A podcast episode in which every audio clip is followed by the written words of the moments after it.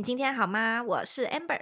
嗨，亲爱的，我是蚊子哥。你今天好吗？好久不见。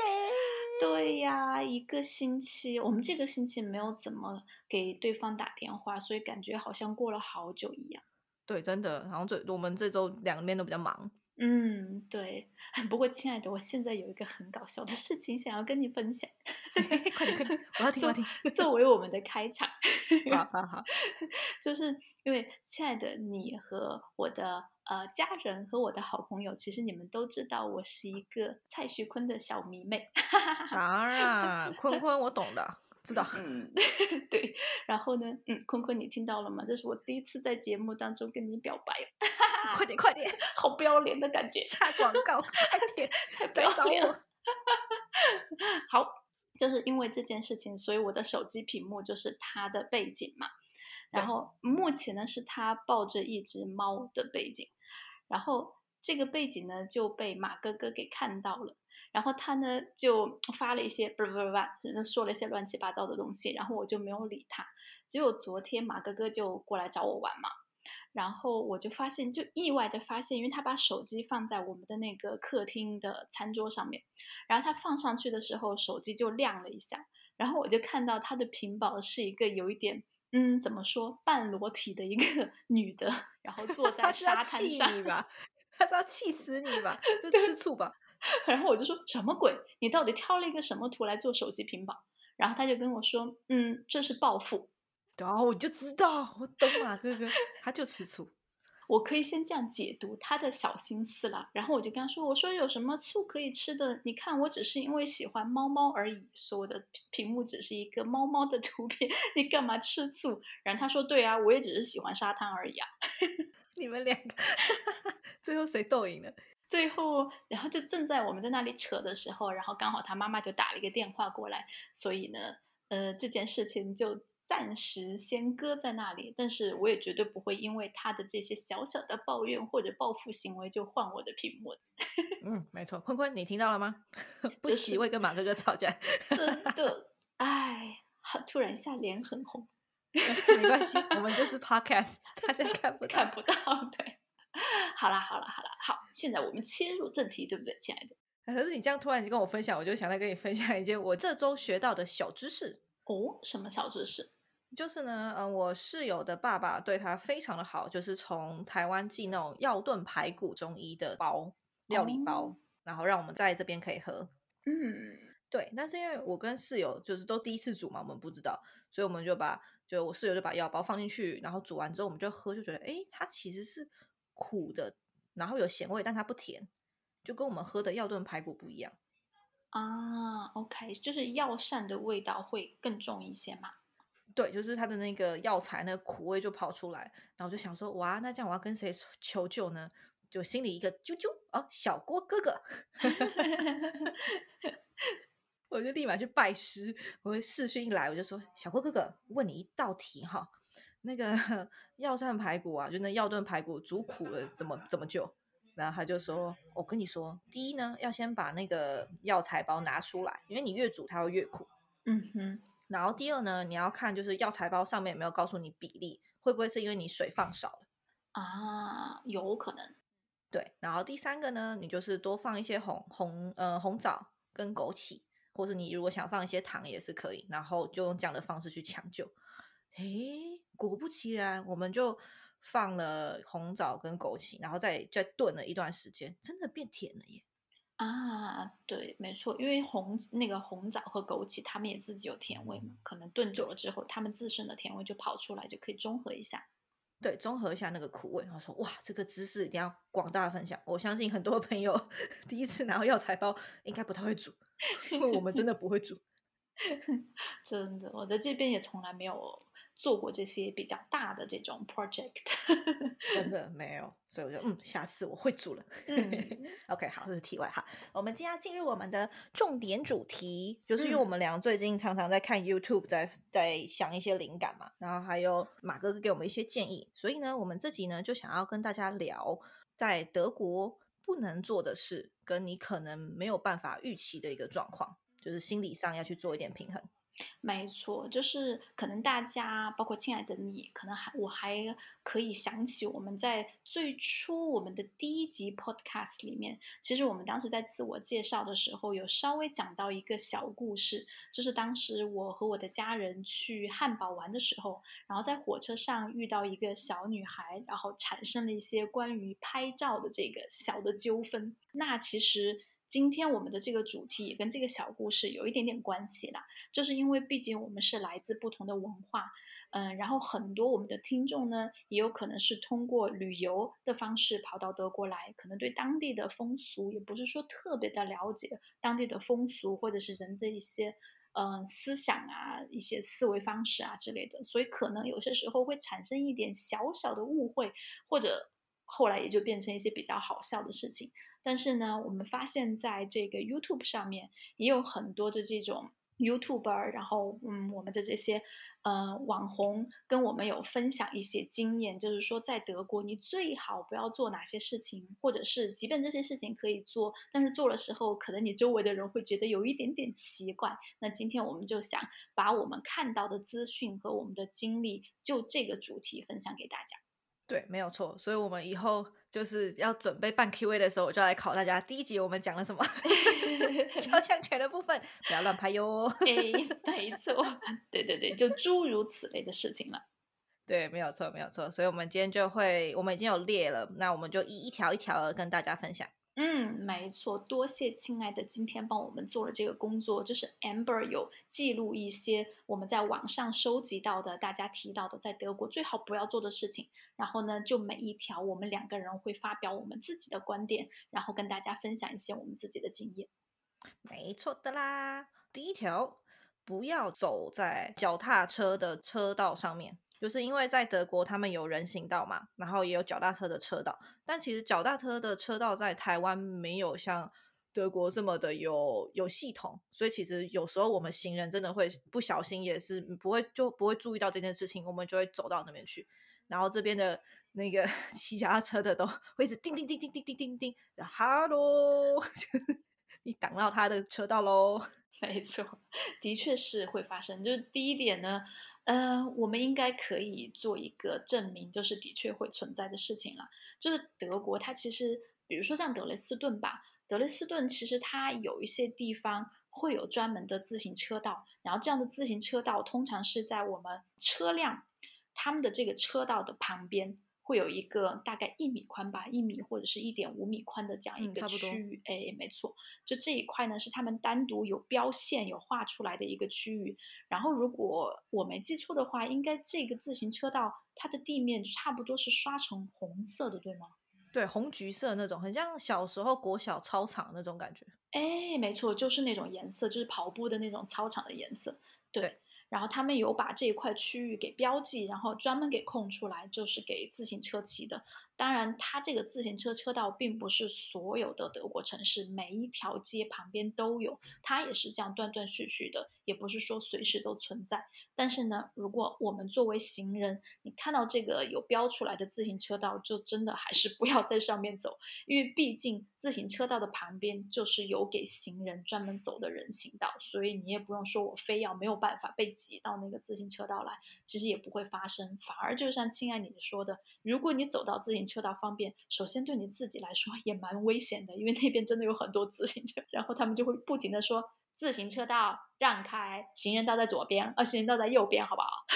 对，而且这边我发现他们主要因为不是每一个人都有都有开车，所以他们这边主要的交通工具，不管上班、买菜什么的，骑脚踏车的真的蛮多的。嗯，真的，的确是我记得当时就马哥哥有一个同事嘛。她是一直都骑自行车，然后去公司。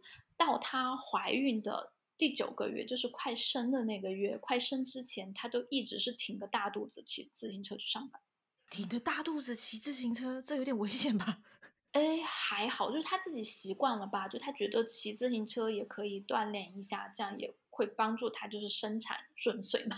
嗯，对对对对，就会比较就下下半身有在运动。嗯，对，没错，所以他就一直就骑自行车，然后很多像我们自己的同事，他们很多人也是就即便自己有车有驾照那些，他们也都开的不多，因为毕竟你开车到特别是城中心这些地方，其实停车也蛮麻烦的，所以还不如骑自行车呢。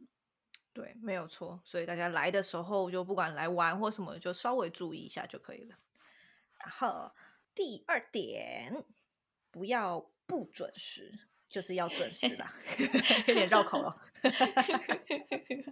嗯，的确是啦。我觉得这个呢，嗯，亲爱的，你的经验是什么？因为我觉得在国内或者是台湾，可能全世界我们对德国人的一个既定印象之一，就是觉得德国人很准时。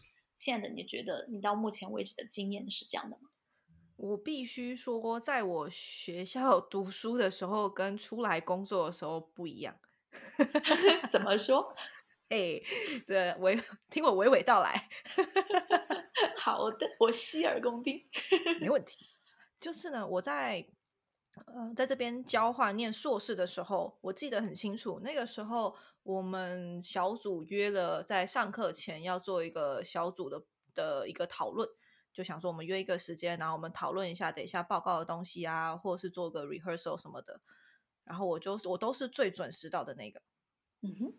对，然后呢，他们其他的德国人呢就会传讯息说啊，我刚刚那班乌棒没赶上，我刚刚那个 S 棒没赶上，或说哦，今天五棒今天交通工具又出了一点问题，我会晚个十到十五分钟到。啊，OK，嗯，对，所以我那时候在学校的时候的经验大概是这样，但是在正式报告的时候，他们是真的很准时。嗯，对，没错，正式报告绝对是很准时，但是在一般就是课后的小组。讨论的时候，可能这方面我觉得就没有到这么的准时，也有可能是因为我个人的经历啦，我碰到的人，然后再来在工作上面就真的都非常准时。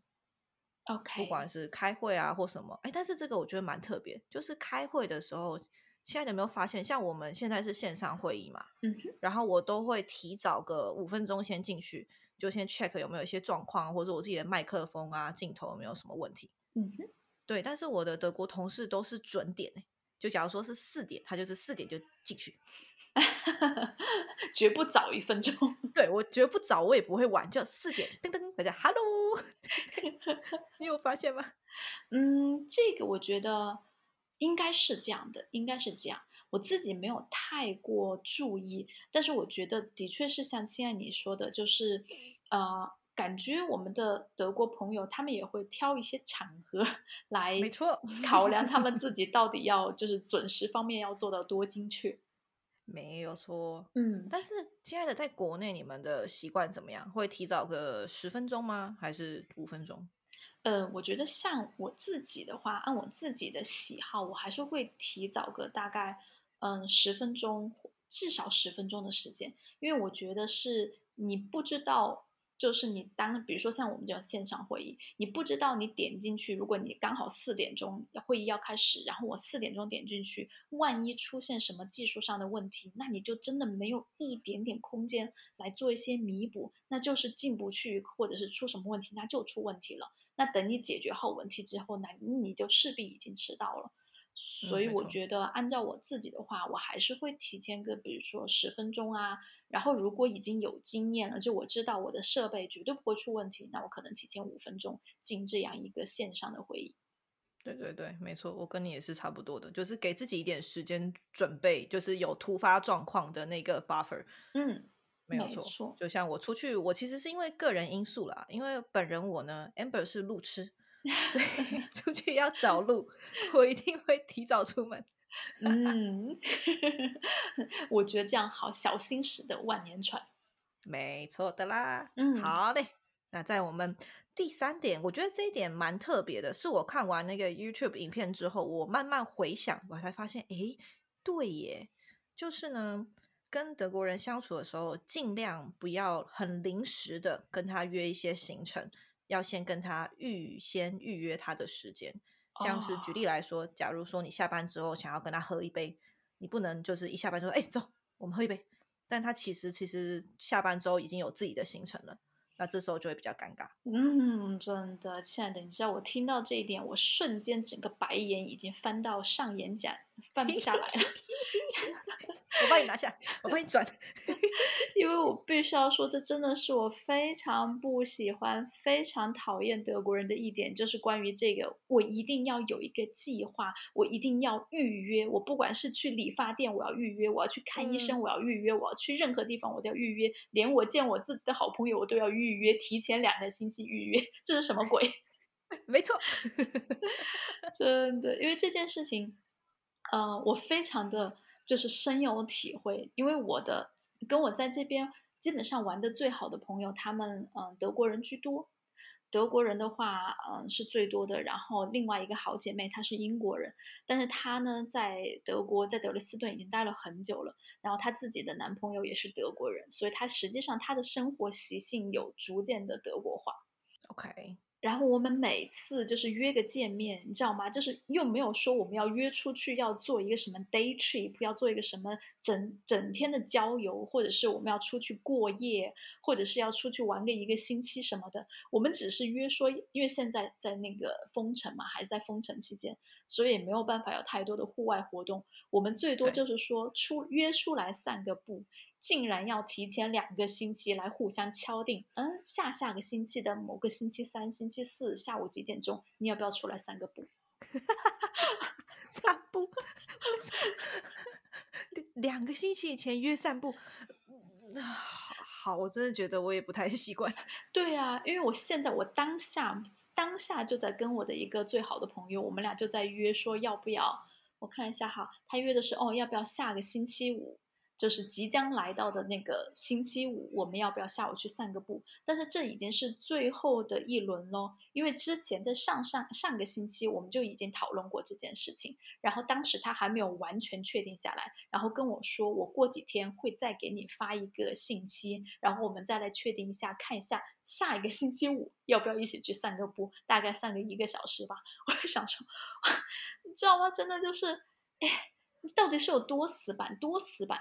而且，嗯，你知道最让人最让人翻白眼或者尴尬的就是他们会说：“哇，天呐，嗯，你这么突然的问我要不要出去哦，我现在措手不及，因为，嗯，我今天晚上还有很多其他的安排。”然后你就问他说：“什么安排？”他说：“因为我先要做饭呐，然后我要吃饭，然后我要打扫，然后我要洗衣服。”然后我心里就在想说：“你告诉我，你刚才跟我说的所有这些事情中间，到底有哪一项是必须得马上做的？”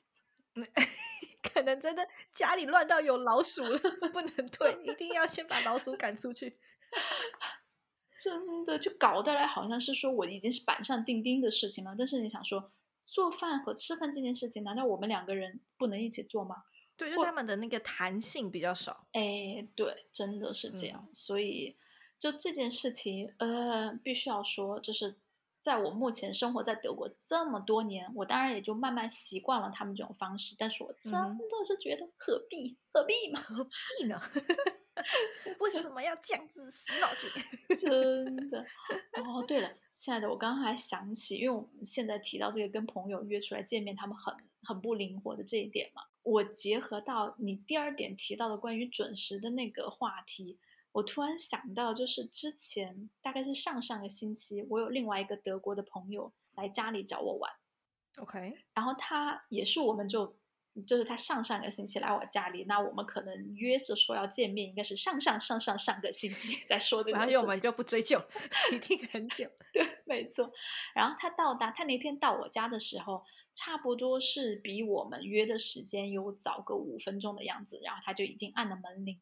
然后我说很好啊，刚好算是非常准时。然后他进来的时候，他就跟我说：“他说哦，不好意思，嗯，我提前了五分钟到，我希望这是 OK 的。”我想说，那我说不 OK，你现在要干嘛呢？他说：“嗯，就在外面待啊。”对啊，我如果 不 OK，我就在外面再等五分钟。我想说，嗯，脑袋有病吧？就是五十九分五十九秒的时候，叮咚，没错。然后我就直接跟他说：“我说你又不是在我这里来看医生，干嘛那么准时？” 可是，等下我这，但我要小小抱怨一下，有时候看医生，你预约那个时间，你去那边还是在等啊。哎，对，而且有些时候等的时间不下一个小时。对呀，就是有时候看在这边看医生，你要有就是那个心理准备，你基本上可能花掉半天的时间。嗯，真的，真的，就是医生要求你你要准时来，但是至于你准时到了之后，他什么时候接见你，就是他的 freestyle。Yes，所以我们就 follow 他们的，我们就慢慢习惯这件事情，然后不要这么藏着心血来潮。嗯，对，没错，就是在德国禁止 心血来潮。啊，可是不行啊，可能就像上次那这样子，我们我就想起来，我那时候去那个德雷找你的时候，我们也是很心血来潮啊，所以什么时候有空，然后棒棒棒，然后就约好了，我就去了。对呀，这就是我们的风格嘛，我们就会说。嗯，不管是像我们之前约见面呐，或者是像你跟你的朋友约，或者是我跟我成都的朋友约，其实我们都是，比如说当天下午发一个信息说，哎，今天晚上要不要出来吃饭？然后对方就说可以或者不可以。就你说不可以，刚好不合适，也没有什么。很就是很接受不了的事情，就很正常嘛。对啊，因为大家都知道是临时，但是绝对没有必要说我要提前两个星期问你要不要晚有一天晚上出来吃饭吧。我又不是要会见总统，不要不要社交了，麻烦死了，真的 真的是太可爱。没错，我们前面三个都超有共鸣，那第四个你应该更有共鸣是什么？来 surprise me。Surprise you！第四个呢，就是保特瓶跟玻璃瓶不要随便乱丢，因为它可以换钱哦。嗯，没错啦，没错。嗯，那亲爱的，你喜欢做这件事情吗？嗯，还好。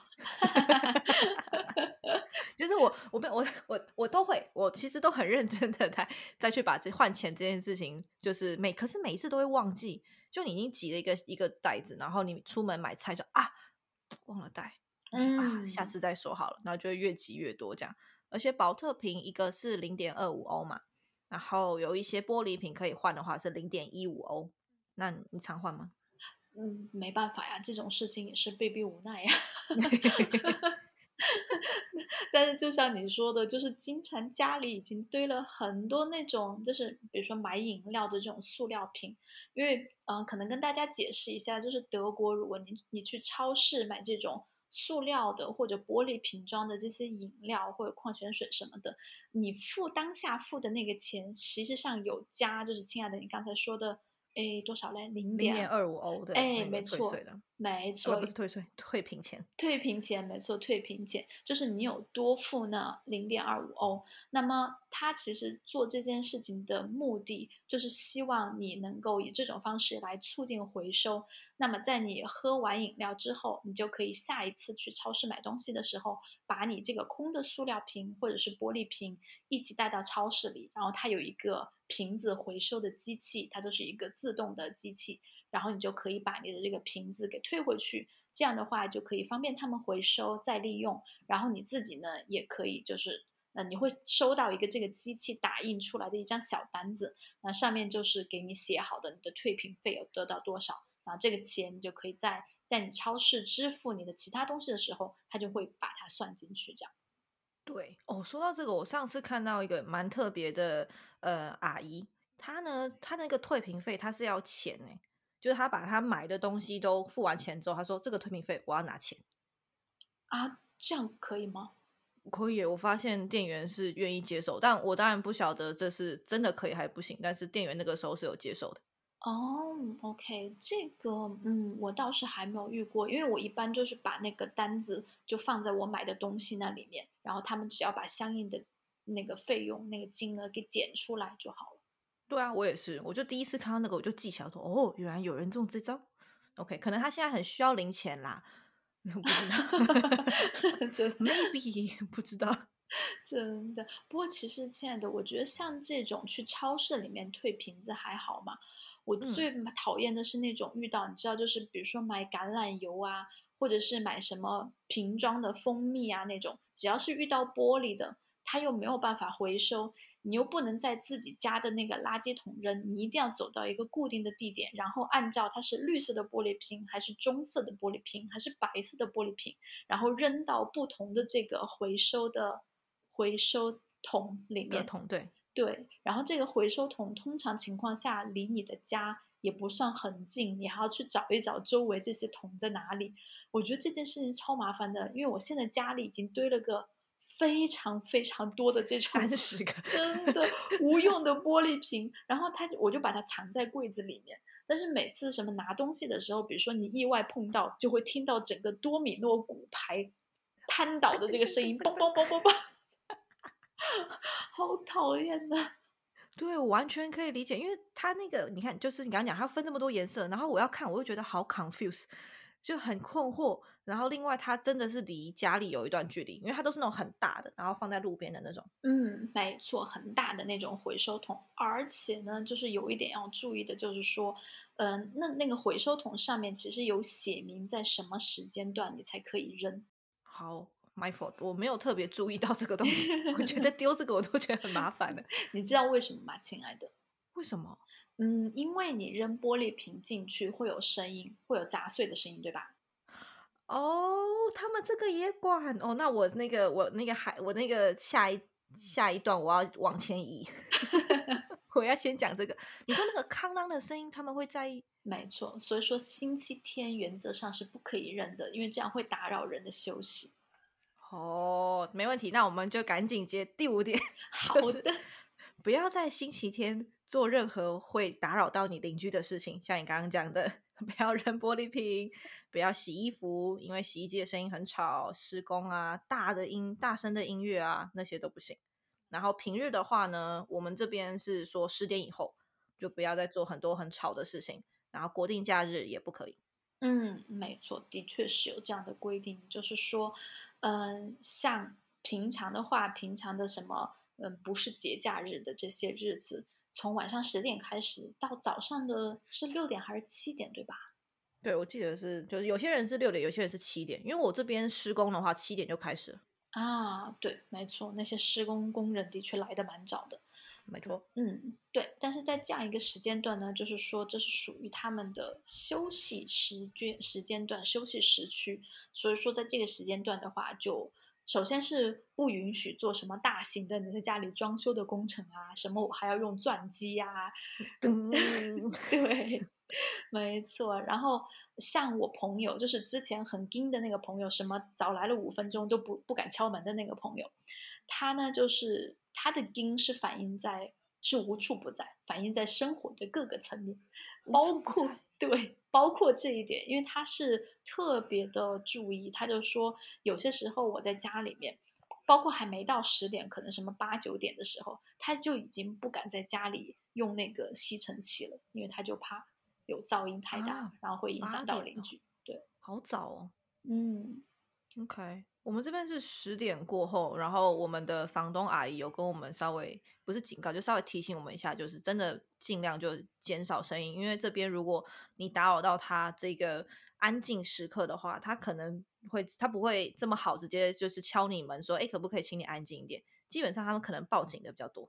嗯，对，没错，因为是可以报警的，这件事情就的确会是违法的嘛。所以说，如果有人报警的话，也的确会有警察跑到你家里，然后跟你说小声一点。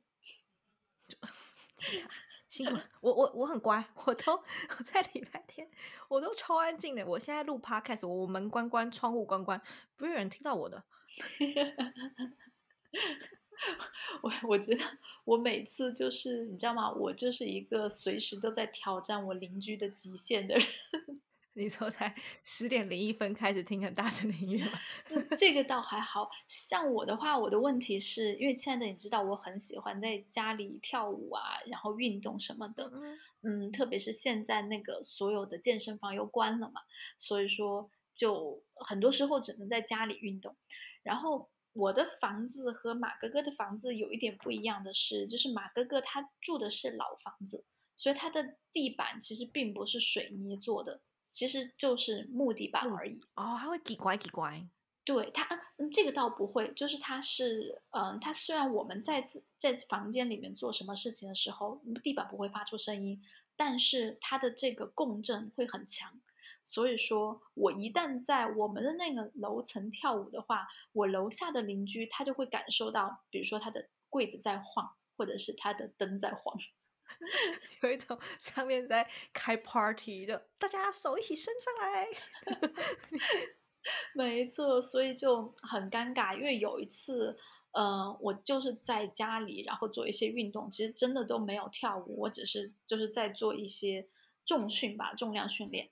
然后后来我的那个邻居，但她对我很好，是一个阿姨，然后她就跑过来，真的敲了我的门，就说啊，妹妹，你要不要跟我下来一起看一下你在上面运动的时候，我楼下的灯 晃成什么样？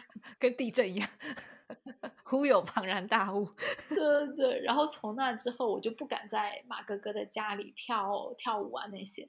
但是在我自己的小房子里面的话，它就是水泥地板，因为它的房子是一九九几年。修起来的房子，OK，对，没错，所以就比较新，然后它的地板就是水泥做的。那这样的话，我在家里跳舞啊那些，它就不会有共振。所以呢，我就目前比较放肆。我觉得 OK，因为像我这边，我现在这个房子也是跟你差不多的那个时间建的，所以我们也是水泥的。然后我都会尽量，就我一定，因为我们现在平常运动也必须等到你下班，然后吃饱饭休息一下，然后再运动，所以那个时间大概会抓大概可能晚上八点，嗯，对，然后我们就跳个有氧什么的，一个小时内结束。然后我目前没是没有收到下面的老太太跟我说什么问题，嗯，的确是，其实我连我目前。楼下住的是谁都不知道。其实我也是我室友跟我说，我才知道，我没有碰过。我下次再去跟那个欧玛打个招呼。真的，亲爱的，你觉不觉得就是我们住的这层楼里面嘛？不管是你那边还是我这边，像我自己就是，我觉得大家都在自己的房子里面藏的好好呀。我在楼道里面几乎碰不到任何人，导致我现在完全不知道谁住在我这栋楼里面。没关系，等到疫情过后我们会见真章。因为我真的我住在这边，我也住蛮久，但我也都没有看过我的邻居，超级少。而且我现在哦，题外话就是我现在我呃，我们现在是一层两户嘛，我们在隔壁那一户好像最近又要搬新邻居进来了啊。OK，哦，讲到这个可以跟大家分享一下，就是我们那个时候呢，就是我猜应该是房仲敲我们的门，就跟我们讲说他们现在要就是测试一下，因为。可能搬进来的人他是拉小提琴的啊，所以他就叫我们听听看，他会在前面的房间，就离我们房子比较近的地方拉个十分钟，然后再到后面去拉个十分钟，然后让我们听听看会不会有影响。对我觉得这还蛮好的。然后我就跟我室友在门口那边聊天啊什么的，就发现哎，其实隔音还 OK，嗯，就是我真的听不到他在拉小提琴的声音。哦，对了，亲爱的，我想问你一个问题，嗯，请说。就是呢，我记得我在斯图加特那时候要搬来慕尼黑的时候，我在找斯图加特房子后面要租的租客的时候，他是拉大提琴的，嗯，所以那个时候他特别还有跟房东谈一下，说，诶，那他这个大提琴的练习时间啊，关于噪音这些问题要怎么处理？就怕是噪音啦，当然我们知道音乐绝对不会是噪音。然后我的房东就跟他说：“你的上下户都要先去打个招呼，然后跟他说你大概每一天固定的练琴时间是多少，这样子。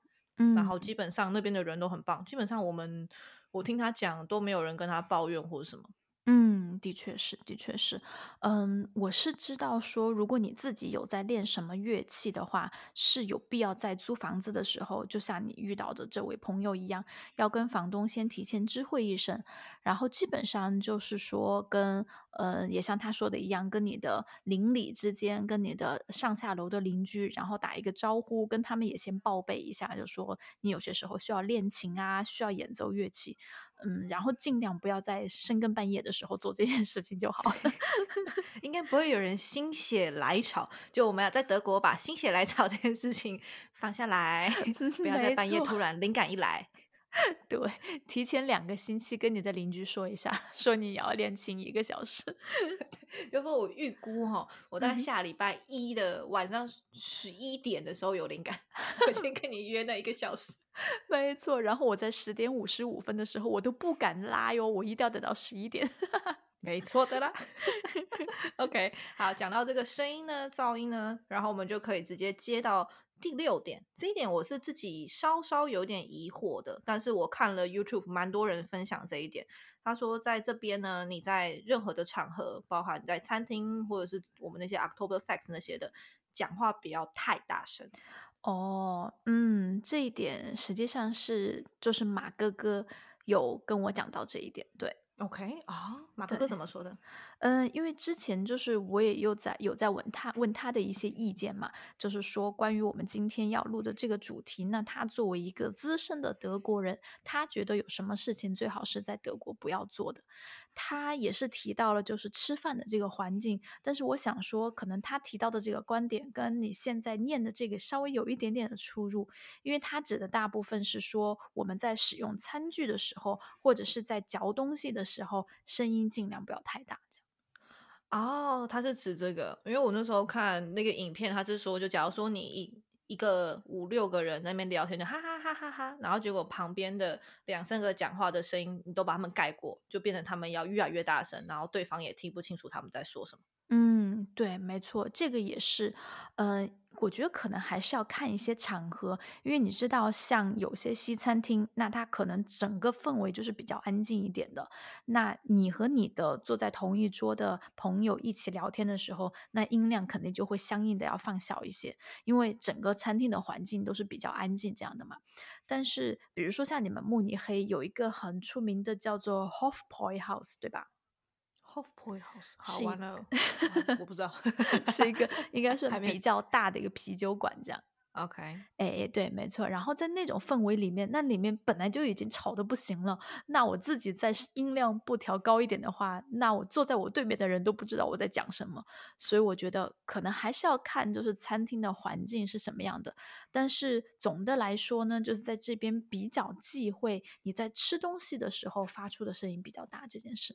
OK，所以像吃东西啊、剃呀、打嗝啊这种，就是尽量能不出现就不要出现。哦，对对对，吃东西的声音，没错，这种就是 最好不要出现了。但这真的想剔牙的时候，你就去厕所弄；那真的想打嗝的时候怎么办？忍着，对呀，或者是就像我之前亲爱的我跟你讲的，我看过介绍台湾庆祝中元节的那个 德国纪录片一样，你可以跟对方说你可能是通灵了吧？对，你可能等一下嗝就那个神神明就会上你身。没错，咱们仙女不打嗝的，好吧？嗯，没错，我们都是小仙女。没有错的啦。OK，好，那我们刚刚噪音这部分讲了一个段落，再来呢，我们要去接上第七点。嗯哼，第七点呢，这个亲爱的要需要你跟大家解释一下了，就是我们德国有一句话说，Der Kunde ist König。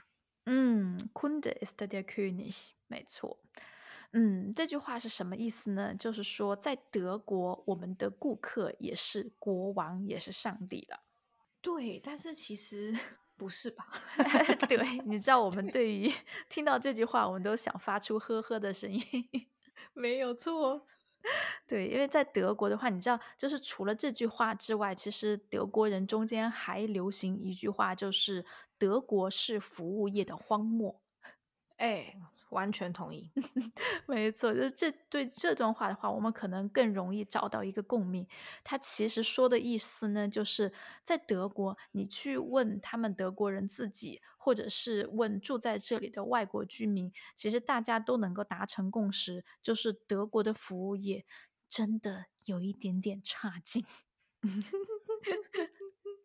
对吧？嗯，没错。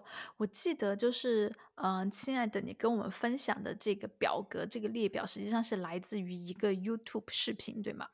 对，没有错。嗯，没错。然后在这个视频里面呢，我记得这个主持人就有说，就说虽然说在德国，顾客也被看作是国王，被看作是上帝，但是只有当德国人去到另外一个国家之后，他们才真正了解这句话是什么意思。他们会突然觉得说，哇，原来服务业可以长这样啊！哇，那我们以前真的是哦，大开眼界了。现在，对，所以就是在这边，就是你来。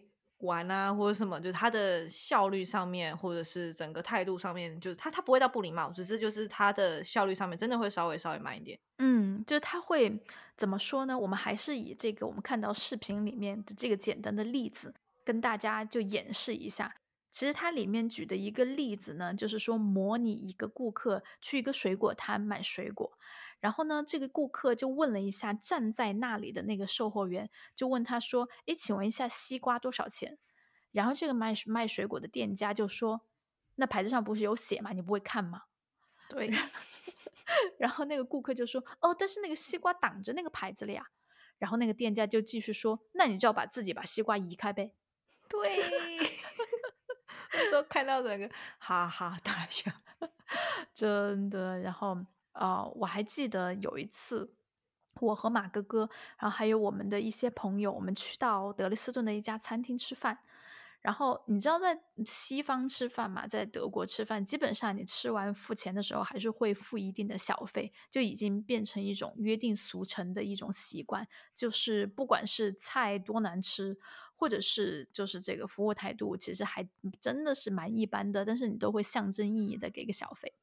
没错，然后我们去那家餐厅吃饭的时候，就到最后付钱，因为我们觉得那家餐厅当天的服务员态度真的非常的差，所以说，呃，跟我们一起的其中的一个朋友他就没有给小费，那个服务员当时就很生气哦，然后他就看着没有给他的小费，然后他就翻了一个白眼，然后很就是像冷笑了一样，然后对我朋友说了一句：“哼，但是饭味道还行吧。”哎，有需要吗？真的啊，天呐！所以在德国，嗯、的确是。其实谈到这一点，我还想到，就是之前我有看过一个关于全介绍介绍全球酒店的一个德国纪录片，然后当时他们就是有去采访一个目前在新加坡一家知名酒店工作的一个德国人，他现在是做那家酒店的经理，然后有问他关于服务业这方面的问题。然后我觉得他当时说了一句话，说的还蛮好的，就是他说，如果你在欧洲，你要让你的这个服务人员态度很好，那他们这种良好的态度是需要被训练的，就是说他们需要去参加一个培训班，或者是需要一个接受一定的培训，才会养成这种我要随时微笑啊，我要对顾客态度友好这样的一些习惯。但是在亚洲，嗯，这种与生俱来的，就是这种微笑，或者是这种对顾客的这种温柔，或者是体贴，还是友好，感觉他对他来说是亚洲人与生俱来的一个东西。所以，对，就这两个比起来，我们就知道，在德国，嗯、服务业的人员他们是友好的，我可以这样说，是有礼貌的。对，他是有礼貌。对，但是你绝对不会有那种，嗯，你自己是上帝的感觉。嘿，当然我们也不是要这种傲客哈，就是 没有什么上帝的问题，就是我们互相就互相尊重这件事情，我就觉得很重要了。嗯，对，没错。但是呢，就是啊、有一点我觉得还蛮有意思的，就是嗯去德国餐厅吃饭的时候，我们比如说一个场景，我们自己可以想象一下，就是我们已经点了菜了，然后服务员呢就把我们自己点的这些东西又拿到我们的桌子这边来。这个时候呢，嗯，通常情况下，作为顾客，你是不需要去用手接盘子的，就是啊。哎，对，你要等到服务员把你的菜品自己亲自放到你的桌子上面，你作为客人最好不要用手去接，除非这个服务员主动的请问你说可不可以帮他接一下，可能是因为实在是他太不好过去了，或者是手递不到那个地方，他问你的时候你再去接，这是呃餐桌的一个礼仪。啊，这个要跟大家说一下，对，因为我我的就我通常会坐在里面一点，所以我都是你上你说的后者，就他会麻烦人家这样把我们端进来这样子。哎，对，没错，他请求你做这件事情的时候，那就是另外一回事了。但是如果他没有说的话，作为客人，你只需要等待他把盘子放好在你的桌子前面就 OK 了，不用用手去接。啊，OK，那刚好我们讲到餐厅，就要讲到很重要的一点啦，水不是免费的，这是我们的第八点。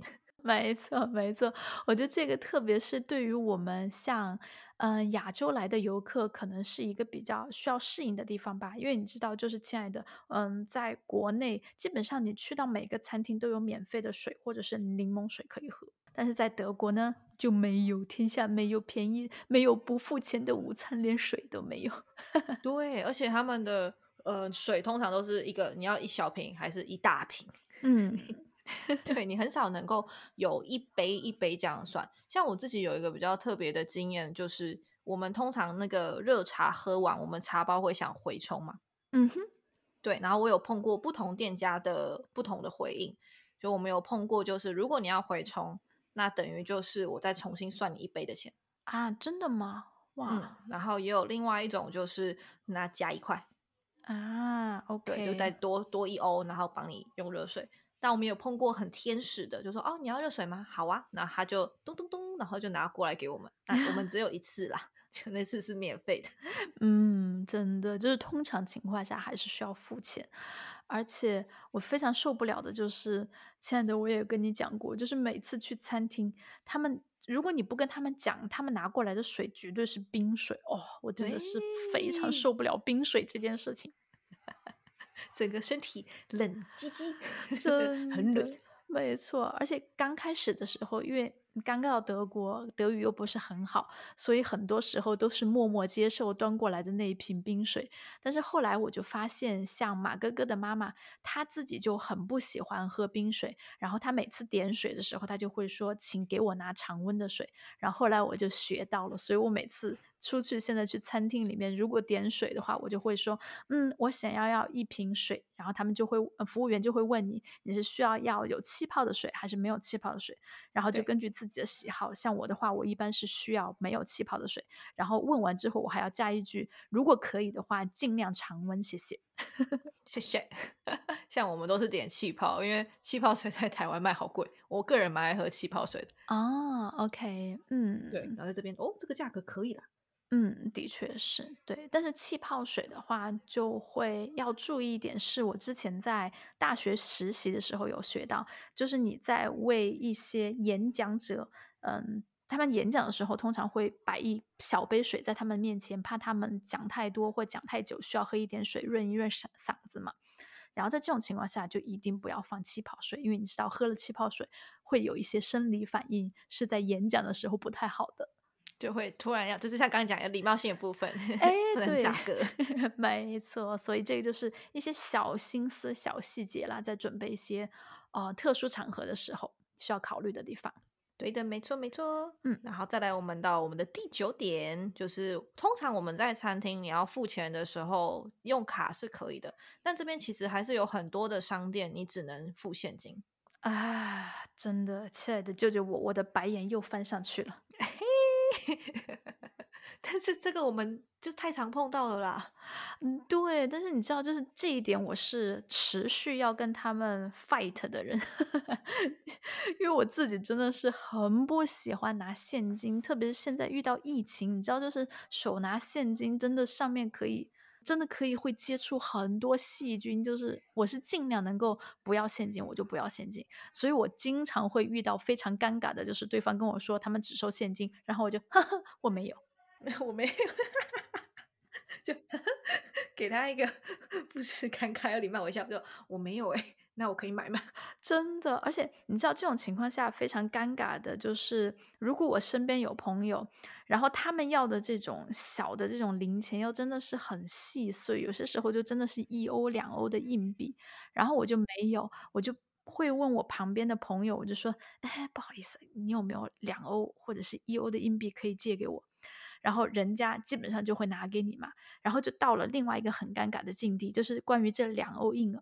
两欧或者是一欧还钱的时候，就是我会觉得说，我即便借了你五十分，只要是我借的，不管大小，我就都应该还。但是每次还这种金额过小的，就让对方又觉得很尴尬。对方又说：“哦，真的，你把我当什么呀，蚊子哥？这个钱你都要还我。”然后我想说：“哇，嗯，真的，嗯，确实。可是你知道，一欧一欧一直借，其实也是 可以蛮多钱的。”啊，我知道了，不然下次你换瓶子的钱给他，就哎，这个给你折抵。对我把所有我收集到单子的我都给他。对呀，我们很多吧，我们瓶瓶罐罐超多的，真的。嗯，但是的确是，就是在德国现在，嗯，即便是能够刷卡的地方越来越多了，但是就是还是有很多小地方，特别是一些水果店呐，或者是一些可能卖什么热狗啊、卖香肠的这些小店。小摊贩，哎，没错哦，还有一个就是面包店，通常面包店都没有可以刷卡的地方。对，好像是哎，因为我比较少去面包店买，但我记得也是，就都是付现金。嗯，没错，就他们会现金，还是会付的多一点。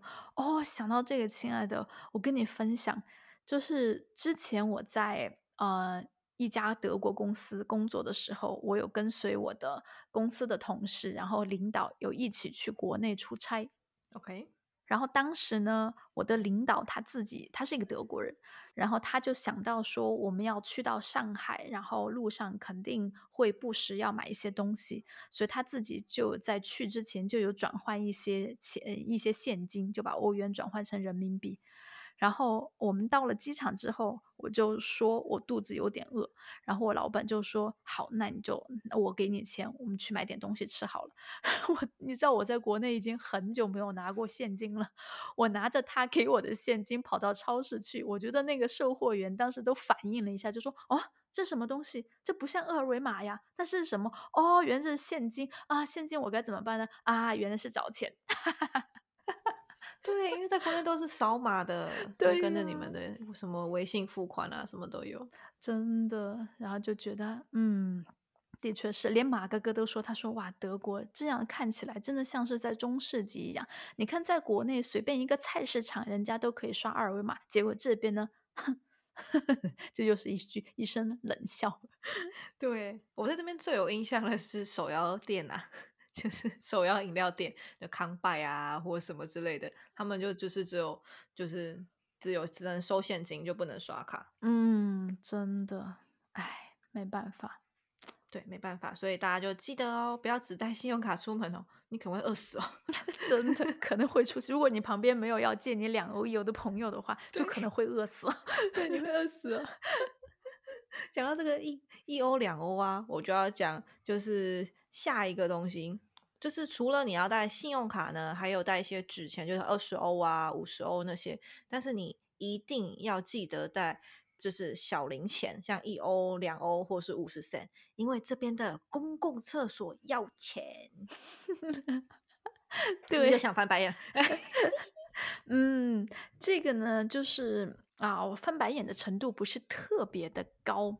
对啊，使用者付费嘛，我觉得还行啦。对，一个是就是因为这边的卫生间一般他们都会维持的很干净，所以我觉得那既然有一个阿姨或者是一个叔叔，他们持续都在那里工作，然后把整个卫生间都打扫的很干净，那我觉得其实他们要收一个，那这边卫生间一般是 E 欧吧，五十 cent，五十分或者到 E 欧之间，我觉得。对我，我好像还没有被收过两欧的，就是五十 cent 或是一欧，除非你真的觉得他就是上的就是真的那个体体验就非常的好，你可以给他两欧啊，也蛮开心的。哎，对，没错。然后，呃，我觉得这一点还好，是因为如果你去百货商店去上卫生间的话，你虽然之前有付那一欧或者是五十分，但是他们会给你一个等值的代金券。啊啊有有有，然后你就可以在他们的那个 mall 里面的商店去做折抵。哎，没错，你就可以把那个券，或者是去加油站的时候，你要去那边上卫生间，通常情况下也是你先付钱，然后机器会吐出来一张代金券给你用，然后用这个代金券，你就可以去加油站里面消费，这样。对，就是这个真的要说，像其实餐厅里的厕所，其实像我之前在师徒，我是在亚洲餐厅打工嘛，嗯哼。对，那我们基本上就是顾客，我们绝对是免费，但你外面来的话，我们是会收钱的啦。因为亲爱的，那个厕所是我在扫的、欸，我是那个打扫阿姨呢。那一定要收钱的、啊。而且我们是就是要一直去巡的，就只要有有顾客走进去，你再出来，他那个水甩到整个就是洗手台啊，或者是他上厕所的时候比较没有准啊，旁边有滴到什么，你要赶紧擦的。哦，原来，嗯，所以我真的觉得还是值得的这个经费。对，我觉得这个东西它就是我觉得是合理的，而且我经有了那个经验之后，当过打扫阿姨之后，给我付钱。对呀，这也是人家的劳动成果，而且如果没有这样的，就是有专门的人员在那里持续维护的话，这边的卫生间也不会那么干净。对，没有错，就是这样。嗯，所以大家记得要记得带那一欧两欧啊，你旁边有一个好心的朋友也是挺好的，多跟他借点。啊，对，OK，好，我们再来第十一点，就是这个真的是超重要。我一开始来德国的时候，就有人提醒我了，就不要提前祝德国人生日快乐，因为他们会衰。啊，对对对，亲爱的，你说的太对了，没错，这是德国人的一个少有的禁忌吧？我觉得他们其实还蛮多，就是蛮开放，什么事情都感觉可以无所不做的。但是这一点的确他们蛮注意。就是我，我应该没有差一点，因为我就有先被提醒，所以就还可以。就是我们就十二点下面很准时，不是五十九分五十九秒，要刚好过了之后再祝他生日快乐。嗯，没错，因为如果你呃就是在之前祝某个人生日快乐的话，他们就会认为哦这样会倒霉的，这样会带来霉运或者是不幸，所以你最好就是比如说你。忘记了对方的生日，然后过了几天，或者是甚至一个星期，再反过去祝人家生日快乐，可能都比你提前一天祝人家生日快乐要好一些。对，但是其实，在台湾我们还好，因为我们觉得，假如说你生日当天你我们没有办法帮你庆祝，那我们可能就提早几天帮你庆祝，或是延后个几天帮你庆祝。我们对这方面就没有太大的禁忌。我们的禁忌应该是九，就是十九啊，九啊，九结尾的数字。的生日就不要很大肆的庆祝，因为会出事啊。有这种说法？嗯，有，就是可能假如说，嗯，我之前听别的朋友说，就是他好像十九岁生日的时候吧，然后骑车什么的，就他庆祝啊，然后骑车回家就雷惨，就摔车。OK，对，但是那个就是就是跟这个一样，就是一个小禁忌、小迷信啊。嗯，的确是，反正我是像九结尾就不能结婚一样。啊，OK，那九在台湾来说是一个比较不好的数字吗？还是怎样？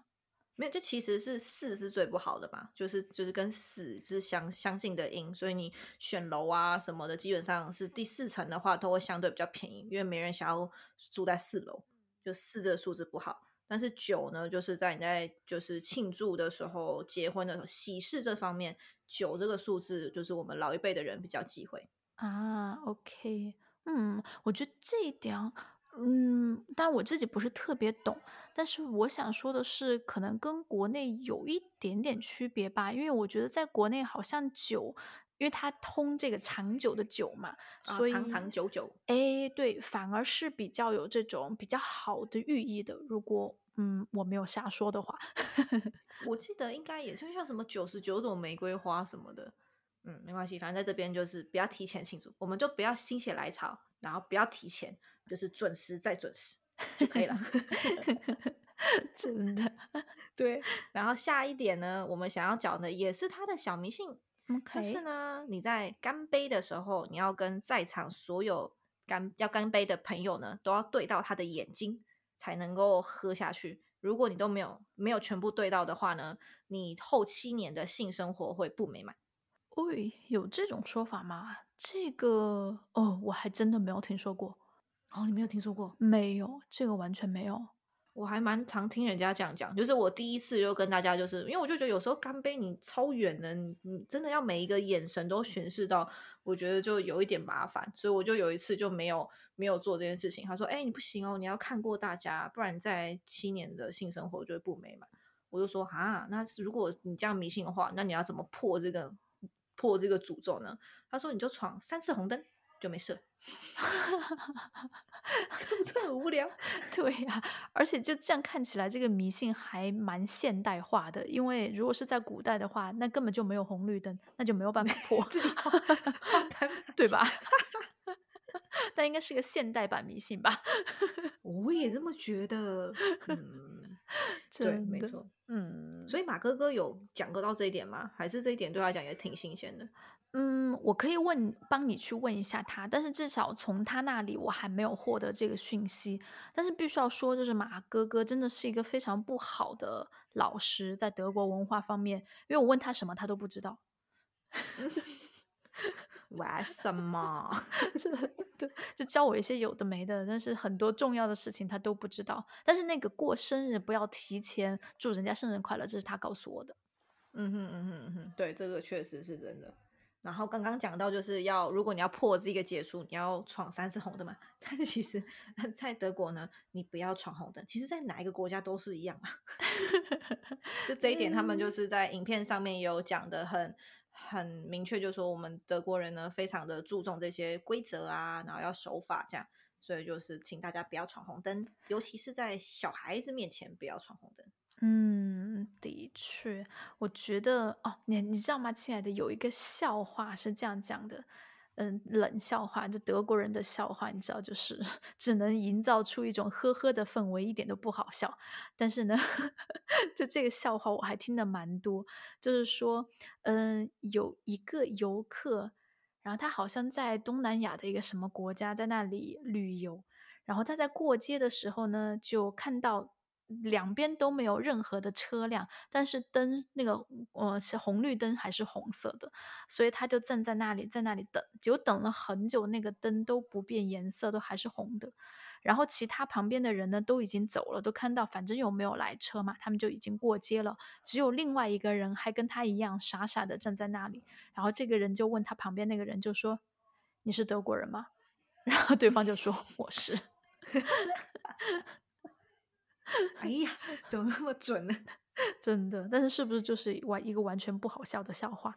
对他真的没有很好笑，就觉得嗯嗯，就就这样过了吧。对，它是实际上是一个寓言故事，并不是笑话。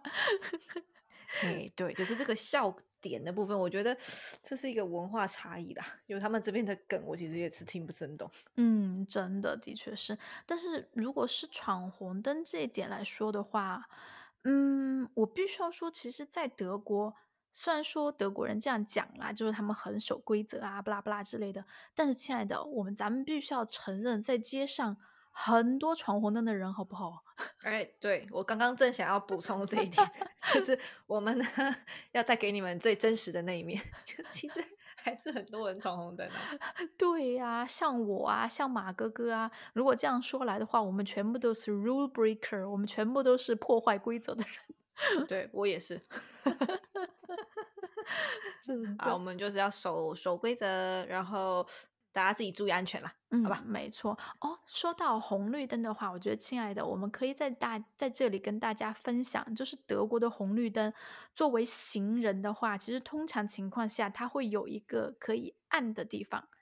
对对吧？没错，它这个机器呢的意思就是说，如果我没有行人要过街的话，那其实我也没有必要给我的车辆调成红灯，我就可以一直给他们绿灯放行。但是如果有行人过来的话，那这个行人就可以通过按这个按钮，它通常情况下会是一个长得像一个长方形的。呃，东西对黄色的 对，突然没有那个图可以秀给大家看，就它是一个黄色长方形的东西，但是它的按钮，我亲爱的，我跟你讲，我有闹过个笑话，因为它的按钮不是每一次都在平面，它有时候是在长方形体的下面。嗯，对，没错。然后我上一次呢就要按，就好像怎么都按不下去，因为我按它的上面，根本。按不下去，我想说，诶，为什么都不能按呢？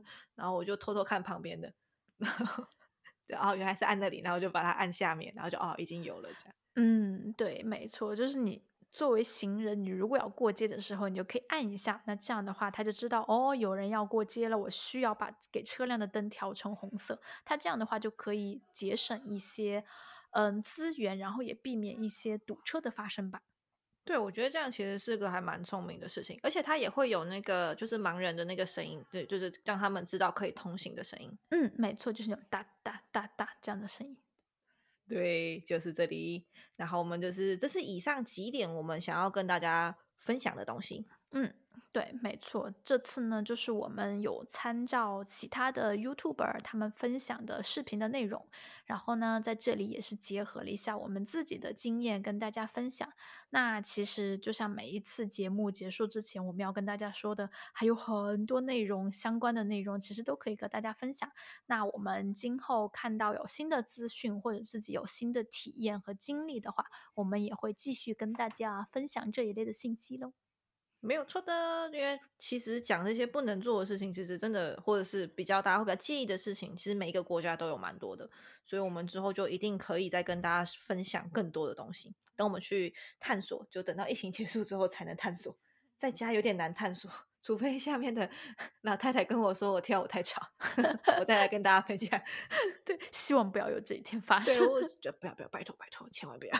对我很乖的。OK，好，那我们今天这一集就差不多到这里，那我们下集再见，拜拜，拜拜，谢谢大家的收听，拜拜。